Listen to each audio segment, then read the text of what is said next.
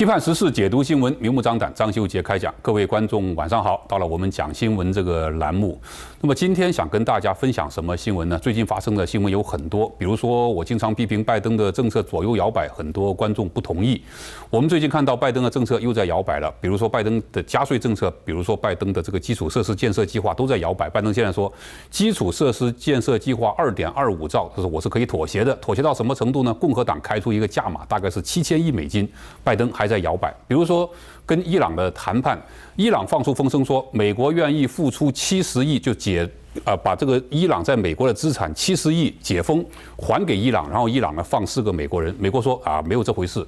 反正这些政策都在摇摆当中，而最大的摇摆就是拜登的难民政策。拜登本来在竞选的时候说啊，他的难民政策要一改川普过去的这个方向，要增加进入美国的难民人数，这是非常危险的一个信号。今天我们看到，在法国二十几个退休的将领联名写信给这个总统马克龙说，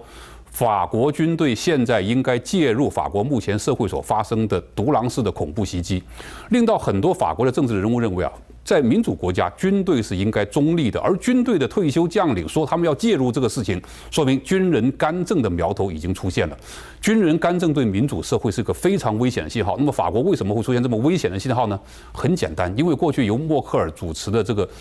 呃，欧洲的这个中东难民政策令到大量的中东难民进入欧洲。现在欧洲每天都几乎发生这种独狼式的恐怖袭击，有些媒体刻意的把它隐瞒下来了。而这种独狼式的恐怖袭击令到整个欧洲的社会陷入了一片恐慌。现在拜登要调整难民政策，难道美国将来也要像欧洲一样经常发生一些独狼式的恐怖袭击吗？其实拜登的这个非法移民政策啊，已经令到联邦调查局在边境已经逮捕了两个在他们的名单上的恐怖分子。如果今后扩大这个，来自中东难民的人数的话，结果会怎么样呢？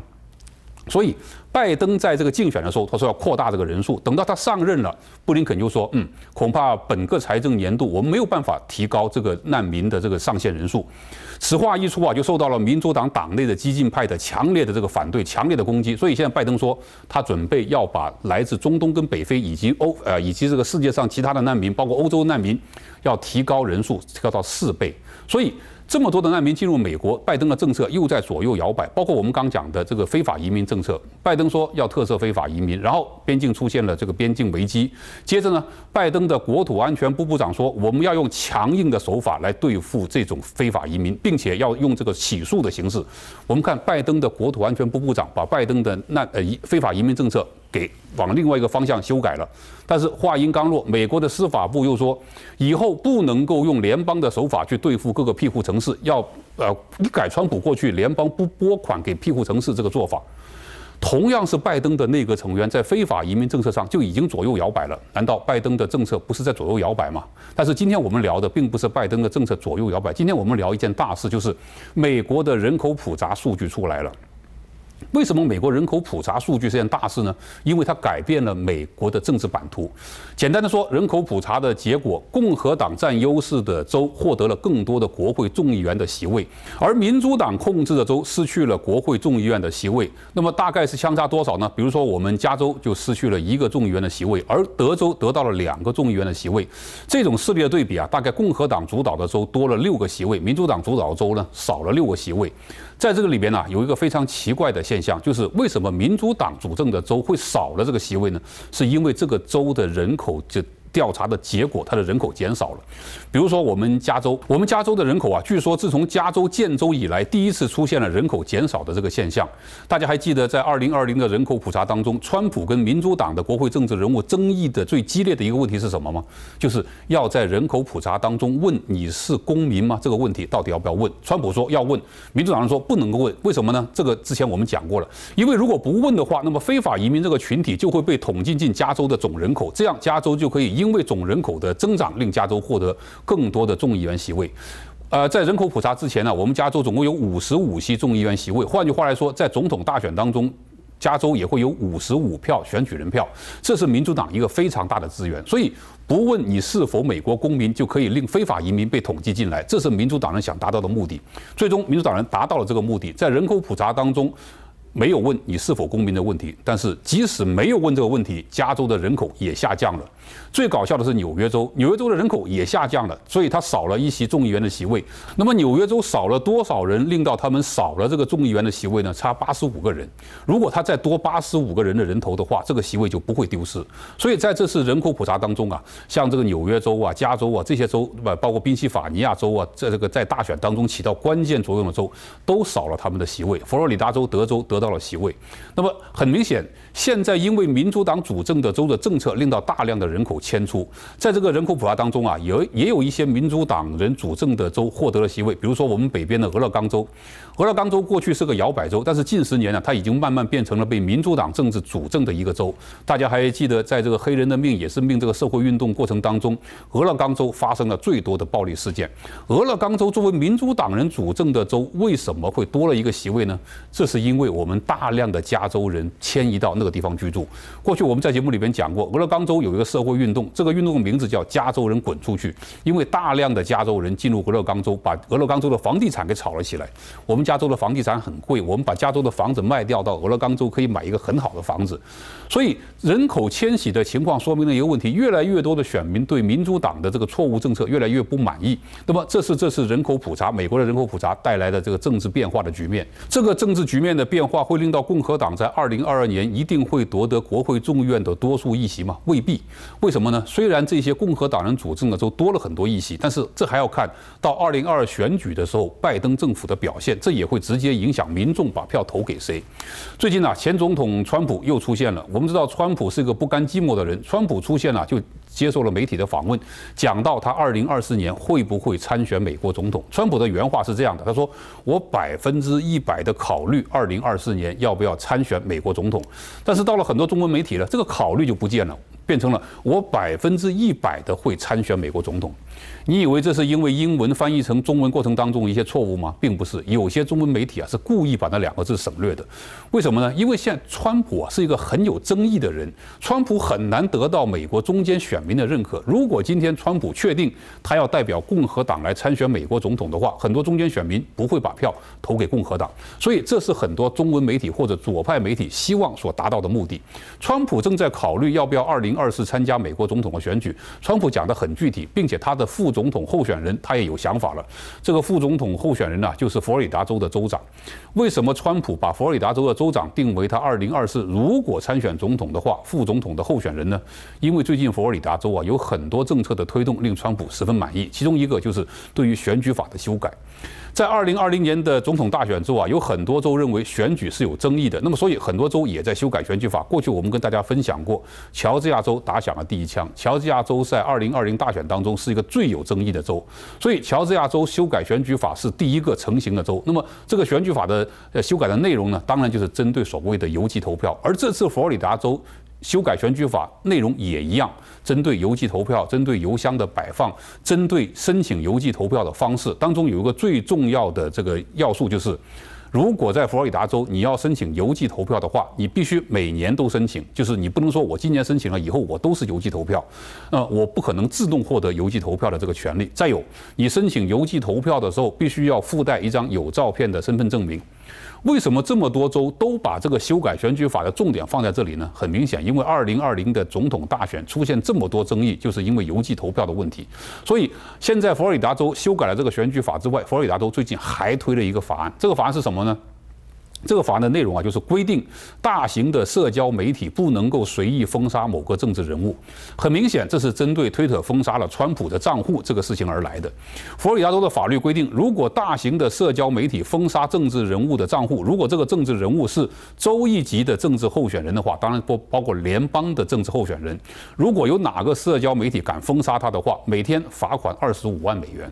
那么算一算，如果一年三百六十五天的话，大概罚款将近一个亿。这个法案已经在州的参众两院通过了，而佛州的州长已经把它签署成为法律了。那么像这样的相关的法律修改啊，明显对共和党在二零二二的选举是有利的。所以，川普觉得佛罗里达州的州长做得不错，他已经把它标定为二零二四，如果他选总统的话，副总统的候选人。那么，川普真是在二零二四会再次代表共和党参加总统选举吗？我们应该从两个层面讲，一个层面呢，就是川普现在在共和党的支持度没有人可以比。大家还记得前副总。统彭斯吗？彭斯因为不愿意在国会参议院通过选举人票的这个确定的时候推翻选举人票的结果，所以跟川普翻了脸。但是彭斯啊还在尽一切努力，希望修补他跟川普的关系。那么川普跟彭斯真是翻了脸吗？虽然川普没有把彭斯定为他二零二四如果选总统的话的副总统候选人，但是川普跟彭斯之间还是有互动的。据说彭斯前不久啊做了一个小的心脏手术，在做完手术之后，川普还是有主动打电话给彭斯问候。这是彭斯在一个公开活动上自己主动讲出来的。那么彭斯虽然不能够成为川普鼠疫的副总统候选人，不过彭斯啊对政治前途还是有他的寄望的，所以他最近在。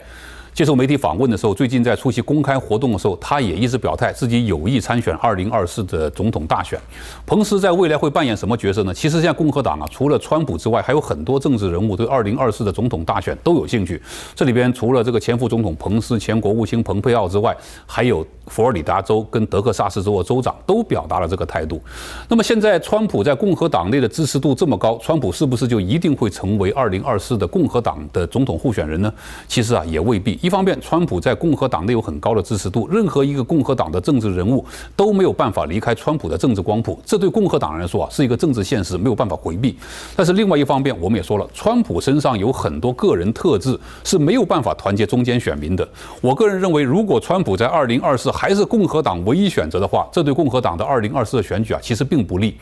川普成为二零二四的共和党总统候选人，这也是左派，也是民主党希望看到的现象。因为他们知道，川普争取不到中间选民的话，民主党就可以推出像拜登这种所谓的政坛当中的温和派，吸引更多的选民把票投给民主党。二零二四还有很长远，那么二零二二的中期选举怎么样呢？刚才我们讲了，现在二零二二的中期选举已经有很多政治人物已经在启动，准备要参选二零二二的国会众议院的选举。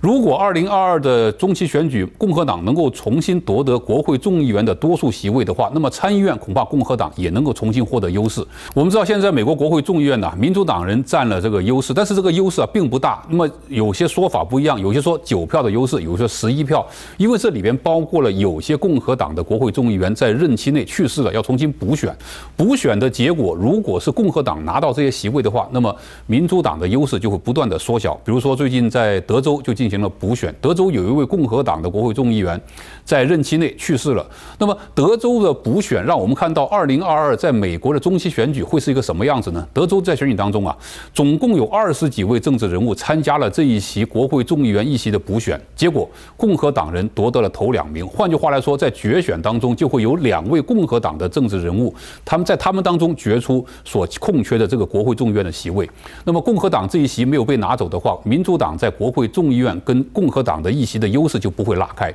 这个议席不会拉开啊，就为二零二二中期选举奠定了一个基础。如果二零二二共和党能够夺得美国国会参众两院任何一个院的这个控制权的话，拜登的施政恐怕就会出现问题了。我们知道，拜登前不久啊，在美国国会发表了他任内的第一次讲话，当时正好他执政一百天，在讲话当中啊，民主党人给了拜登足够的掌声，但是共和党人呢，对拜登的讲话马上提出了反驳，反驳的要点呢，是关于拜登的所谓很多经济计划，现在拜登又推出了一个美国家庭计划，开支一点八兆。我们现在好像已经习惯了，拜登上台之后推出的所有计划都是多少兆多少兆开支。问题是这个多少兆多少兆的开支啊，背后所带来的影响就是要加税。加税对于美国工薪阶层到底有没有影响拜登在这个讲话当中说，绝对不会加收入四十万以下美国人的税。拜登这话是真的吗？我恐怕拜登的讲话里边呢，包含了很多不确定的因素。首先，我们说四十万这个标准是指家庭收入呢，还是指个人收入呢？比如说，一个家庭两位专业人员各自的收入二十万，很正常的事情。这个收入啊，在美国的专业人员当中是很普通的收入。如果是家庭收入的话，那么这个家庭必定会受到拜登加税的影响。那么，哪怕是如果是拜登把这个标签为如果家庭的收入在四十万以下不会加税的话，我们要问的是，拜登的基础设施建设计划也好。拜登的家庭计划也好，纾困计划也好，这些等等的计划，大家看在国会通过了，大家以为就就此结束了吗？比如说基础设施建设计划，如果国会通过的话，其实美国各州的地方政府也要拿出相应的钱来配合联邦这个开支，这个基础设施建设计划才会得以实施。如果美国各州都要拿出相应的开支来配合联邦开支的话，请问？各州政府的钱从哪里来？比如说，我们加州除了加税之外，加州政府难道还有什么良药吗？其实讲到加税啊，大家不要只看这个什么企业税啊、个人薪资收入税啊，加税当中还有一个非常重要的销售税。我们加州的销售税啊，从二零零八年开始，金融海啸开始，已经一加再加了。未来如果拜登的基础设施建设计划按现在二点二五兆这个方案推出的话，加州加税是势在难免。而加税最大可能有两个方面，一个就是销售税，还有一个就是汽油税。今天如果你在加州加油的话，恐怕最低档的汽油也要四块钱以上了。如果在其他州呢，现在充其量是三块钱左右。为什么加州的汽油这么贵呢？就是我们加州的汽油税，就是我们加州的汽油附加费特别高。接下来如果拜登通过了这么多造的开支的话，加州难道不会加税吗？肯定会加税。所以拜登说只给四十万以上收入的人加税，这个说法能够成立吗？我个人觉得这里边有很多不确定的因素。所以如果在二零二二中期选举当中，因为美国人口调查所带来的这个政治版图的变化，共和党重新掌握了众议院的多数议席的话，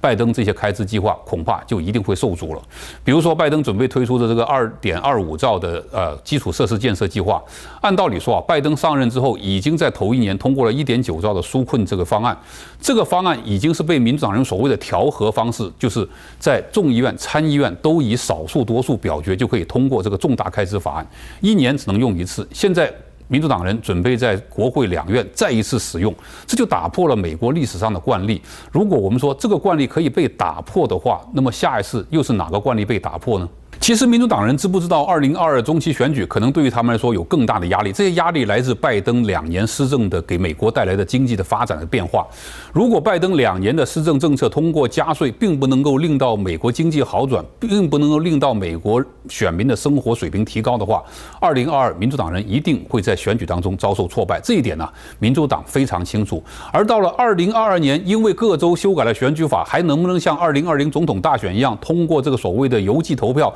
来让民主党获得胜利呢？民主党人也知道这是不可能发生的事情，因为疫情在美国的疫苗注射普遍越来越多的时候，疫情将会在美国慢慢减退。当民众的生活恢复正常的时候，通讯投票一定会减少。所以民主党最近呢又出了一招，这招就是要把华盛顿特区变成美国第五十一个州。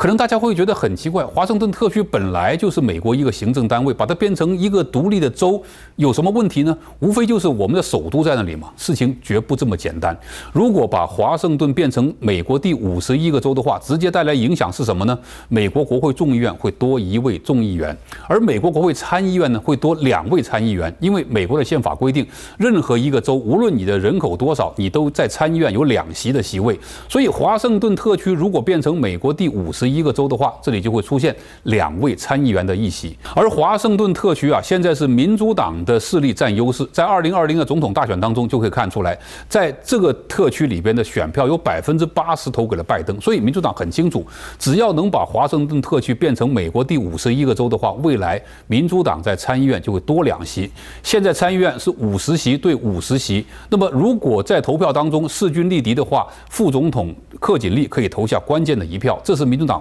如意算盘，但是这个如意算盘呢很危险。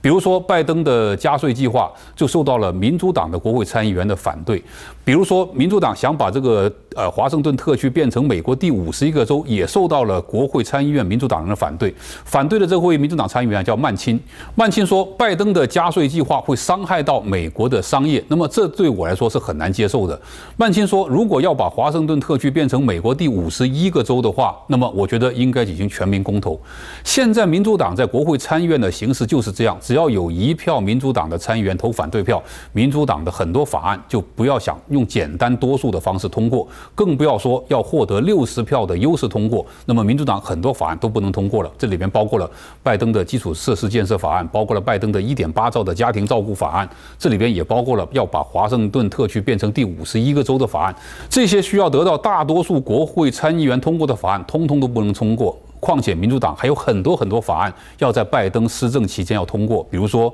要填塞最高法院。填塞最高法院什么意思呢？现在美国联邦最高法院九位大法官，据说是保守派法官占优势，所以民主党觉得太危险了，怎么办呢？要把这个美国联邦最高法院的法官扩充到十五人。大家试想一下，拜登任内可以任命六位联邦最高法院大法官，那么民主党未来在联邦最高法院大法官的人数上，不是肯定会占优势吗？但是同样，这种涉及到修改宪法的这个法案，在美国国会参议院一定要得到六十位以上的参议员通过。这一点呢，这是民主党人没有办法达到的目的。所以现在。二零二二的中期选举受到了这个人口普查结果的影响，恐怕民主党觉得在二零二二中期选举当中啊，会受到更大的压力。那么我们美国普通民众呢？现在美国总统大选的争议已经过去了，在拜登执政，我们在拜登执政过程当中，在他推出的政策当中，到底给我们带来什么样的影响？比如说，拜登的一点九兆的纾困法案，大家都拿到了一千四百块钱的纾困金，很高兴。但是高兴之余啊，你有没有发现，在你身边的生活指数已经大大提高了？今天你无论是在超市、在餐馆吃饭，跟过去的价格对比都提高了。为什么？这是因为美国要发放大福利，所以联邦储备局就要大量的印钞，大量的印钞带来的结果必然就是通货膨胀。大家知道美国的利率为什么这么低吗？就是美国的通胀指数一直上不来。但是我们从今天开始观察，美国的通胀比例达到一个什么样的目标？联邦储备局本来有个目标是达到百分之二，但是我们看到现在联邦储备局的主席鲍威尔已经说了，我们有可能要需要加息。这句话什么意思？就是当。通胀的指数已经远远超出政府的预期的时候，那么加息就必须要来临，而加息会给美国经济又带来沉重的压力。所以，像拜登的政策推出了大量的福利，导致了联邦储备局要不断的印钞来满足这种支出。拜登还要加税，加税之后再发现通胀的指数在不断升高情况下，联邦储备局又有加息的压力，美国的经济会出现一个什么样的局面？而这个局面一定会影响到二零二二中期选举。关于二零二二中期选举啊，美国的政治到底面临什么样的挑战？今天我们请来两位嘉宾跟大家来聊一下。我们先听听客户的声音，休息回来继续跟大家讨论有关二零二二的中期选举。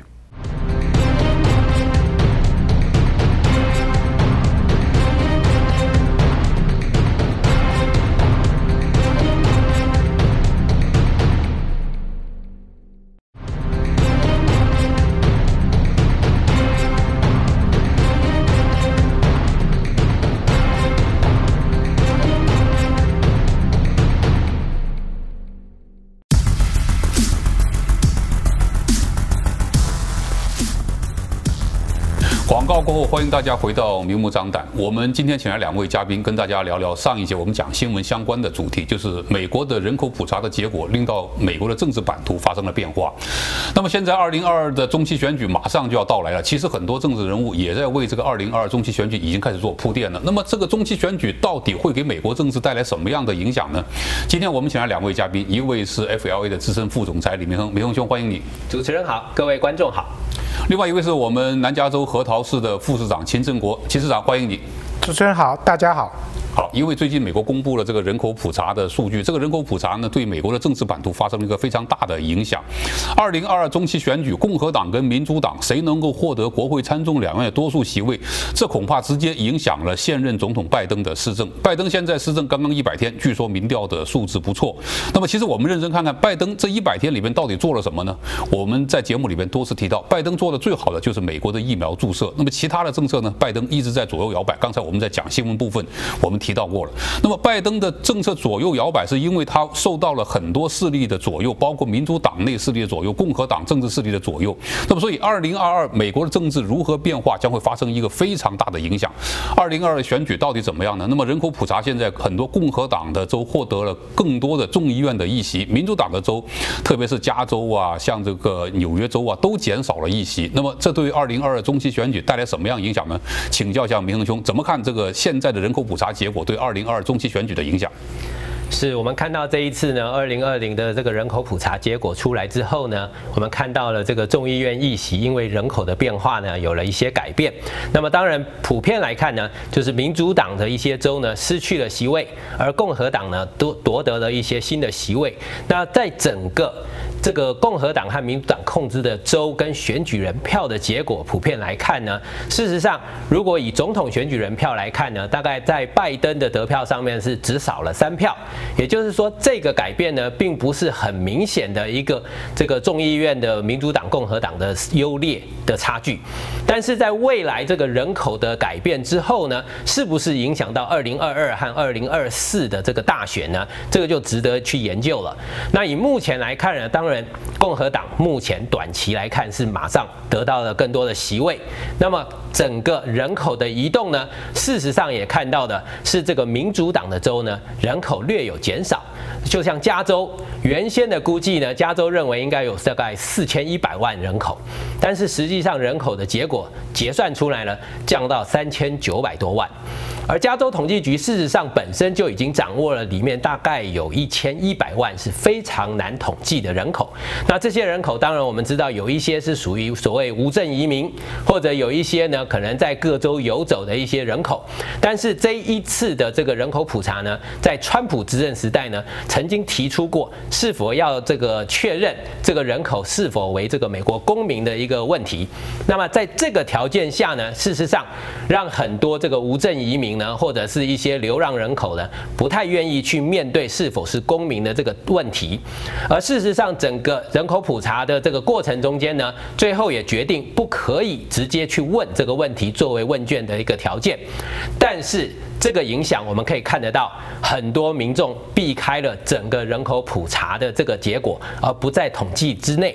那么造成了一些民主党的州呢，很明显的人口并没有达到预期的那样子的效果。而加州事实上呢，在整个人口普查虽然不是由州负责的一个行动，他花了一亿七千多万，将近八千万的这个预算。去推广整个人口普查，希望能够在人口的这个计算上面得到州的这个人口优势，但事实上呢，很不如这个预期的理想，而真正的在他预计之中呢，把一个席位丢给了这个所谓北卡罗来纳。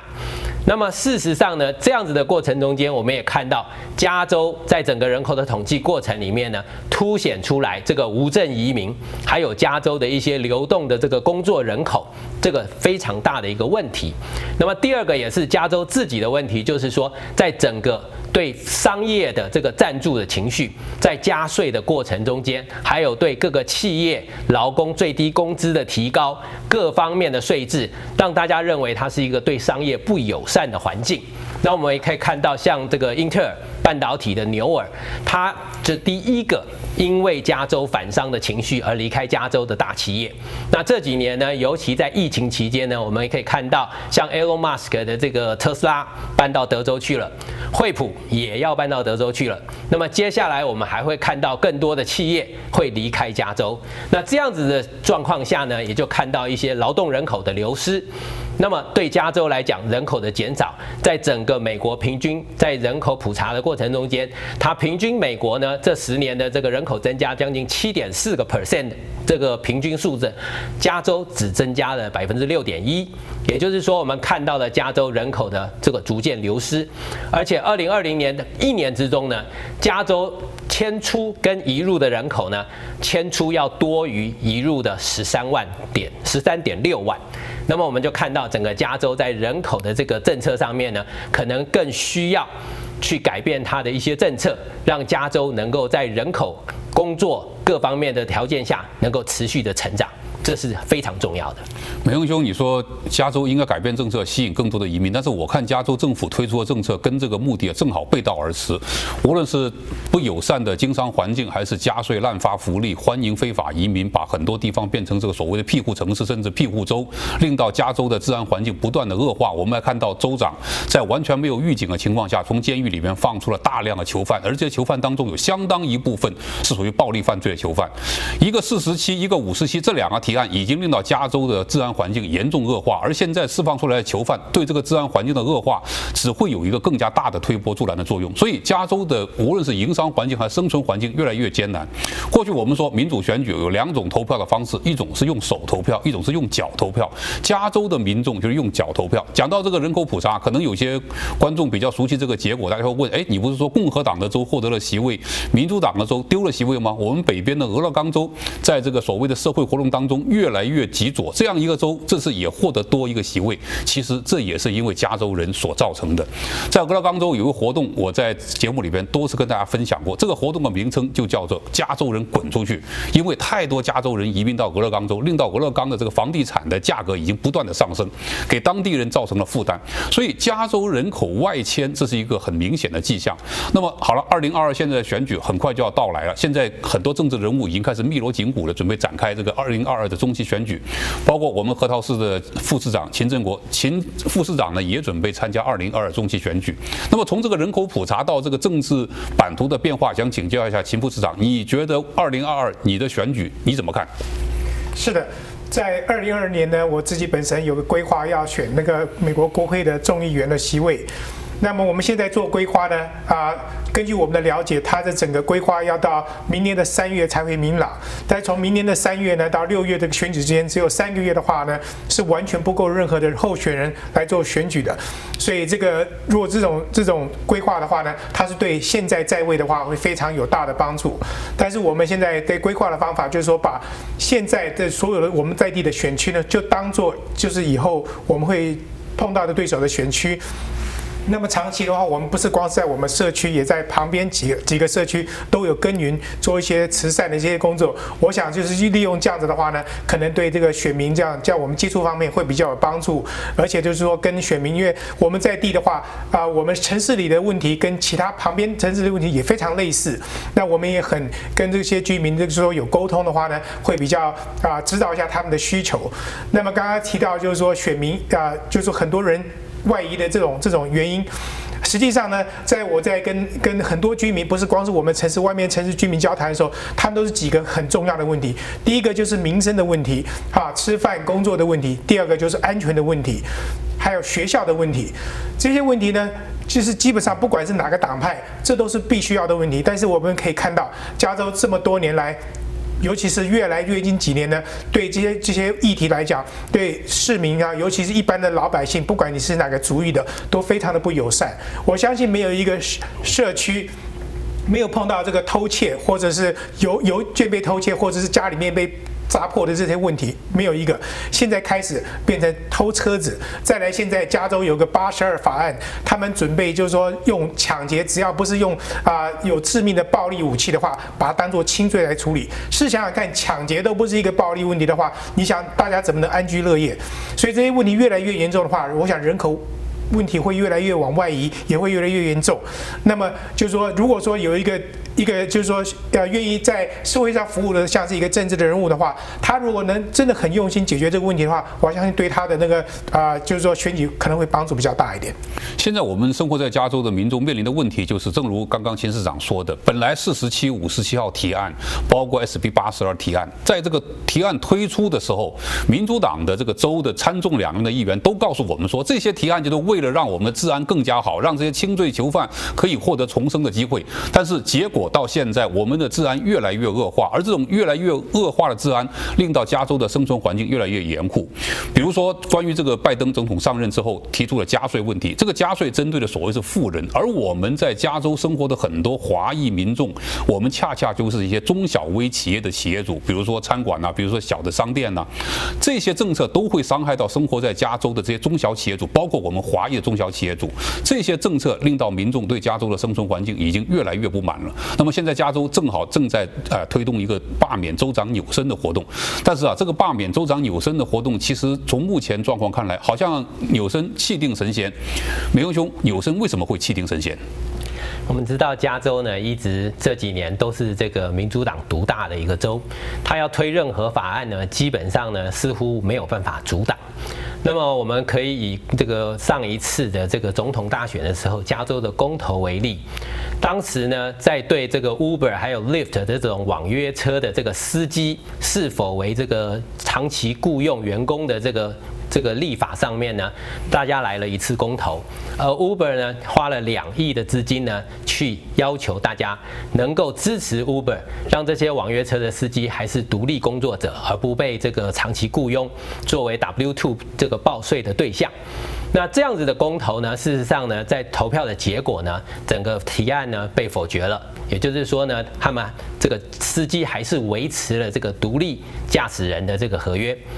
那么我们知道，这个过去还不到半年的时间，现在加州议会已经提案了，认为这个公投的结果不适合社会正义，而要推翻公投结果，继续推行，把这些司机驾驶人呢成为长期雇佣的关系。所以，明兄，我插一句，本来民主选举是以多数人的意见为依归，但是民主党加州这个呃国会呃州的议会的参众两院的议员告诉我们说，只要民主选举的结果不满他们的意，他们就可以推翻，是这样吗？是的。我们就看到了，在加州议会呢，希望能够继续提案，由这个议员在议会表决的方式通过提案，让这个雇佣关系能够改变。那也就是变成说，以代议制度来代替了全民直接投票的意愿。那这样子的结果，并不是我们想看到的。也就是说，目前来讲，在加州，不管是纽森的罢免案也好，还是各个法案的推进，如果不是民主党主导的方向，似乎就没有通过的机会。那这样子的这个政治环境下，当然造成很多人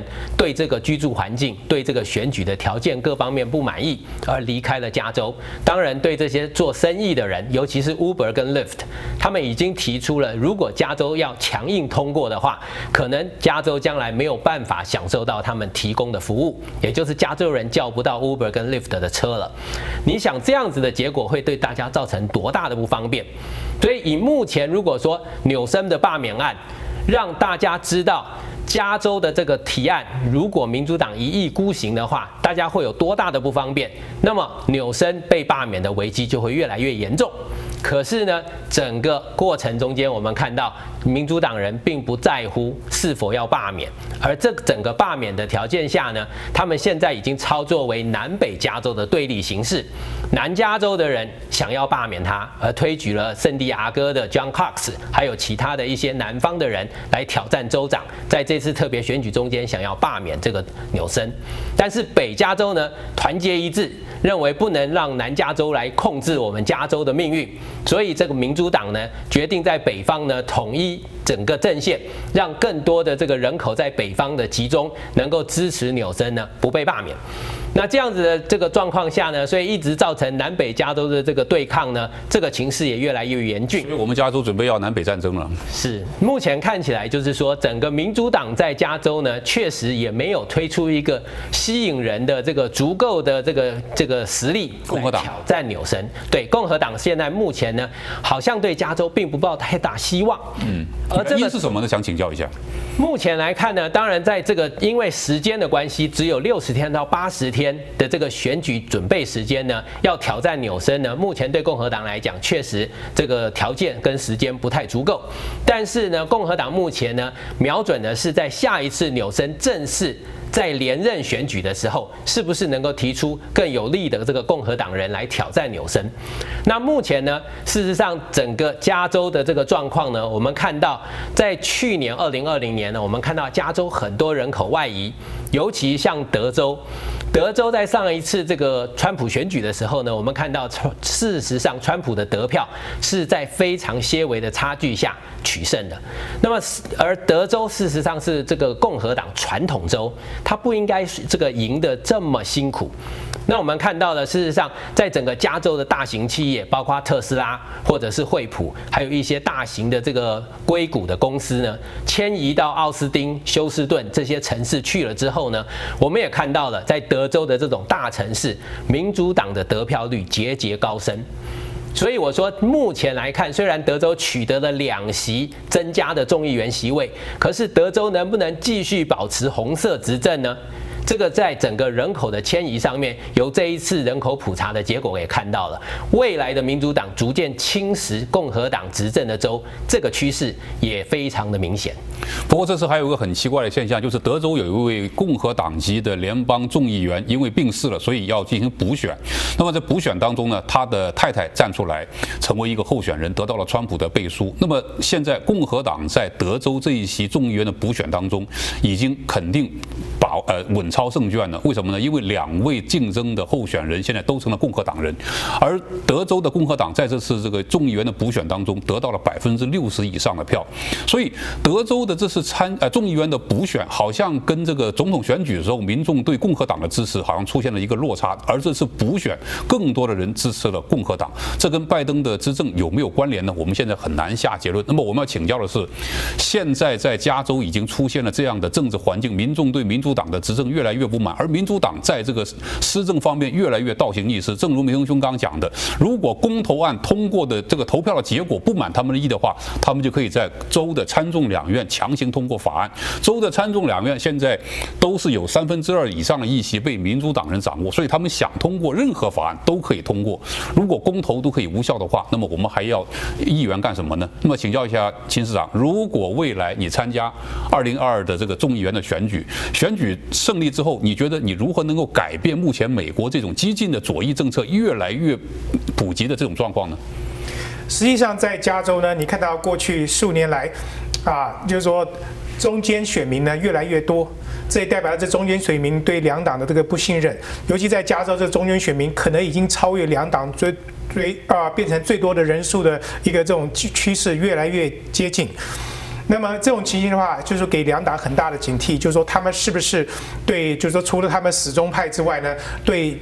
大部分的那个居民都有做一些很好的政策呢？所以就是我们需要理解的。所以说，我认为呢，我出来的话呢，因为我从地方执政，我知道很多的时候在地方上的一些跟选民、跟居民很接近的问题呢，在州跟中央他们基本上是看不到的。像这一次加州的一些法案。我基基本上找不到一个啊、呃、居民，他可以说我支持放出这么多的犯人，尤其像州长在啊、呃、最近这个礼拜的报道，他准备放出超过七万呃个犯人，七万六千名犯人，七万六千名这个犯人，这些犯人很多都是啊、呃、一直在重复犯罪的，而且都是一些很啊、呃、就是说犯了很深的，就是说有一些暴力的暴力罪行都有，暴力犯罪行为的这些人，那么呢，这造成很大人很多人的的的恐慌，所以呢。他们还是一意孤行，那么就是说，当然我们选民自己也要要自己，为什么要在选这些候选人呢？你自己也要稍微考虑一下，就是说你要擦亮你的眼睛啊。但是我想就是说，在地方上，如果是说你有经验的话呢，这种候选人往往这个中央或者是往那个州走的话，我相信会比较好一点。对这个整个的这个政策改变的话，他会知道，像比如说哈，我跟哈好几个就是说在比较高职位的一些州的一些呃议员，或者是说一些州州就是说在啊、指派的这种这种这种啊、有职位比较高的一些一些官员来说的话，你问他一些很简单的一些问题呢，他基本上答不太出来，他的幕僚可以答出来，所以可以想象就是说他们在。在执政的时候呢，如果说幕僚不跟他去报备，或者不跟他，呃，提出一些这个议题的。的这个说说中心点的话呢，他们基本上不太知道，他们很可能就照这个党的这个方向去走，所以这个问题呢，不管是在中央或者在地方上、州上，都会有这个问题。我希望大家也要注意一下，你投票的时候真的眼睛要雪亮一点。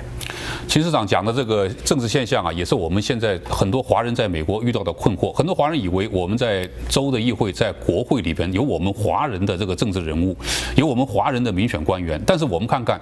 比如说在我们加州通过了这么多伤害到。社区的法案通过了这么多针对我们亚裔歧视的法案，特别在这个教育的议题上，有很多针对我们亚裔歧视的法案。每一次投票的时候，这些华人的民选官员通通都投了赞成票。为什么呢？因为选举的时候我们不投票，我们不是他的选民，他没必要为我们服务。再有一个，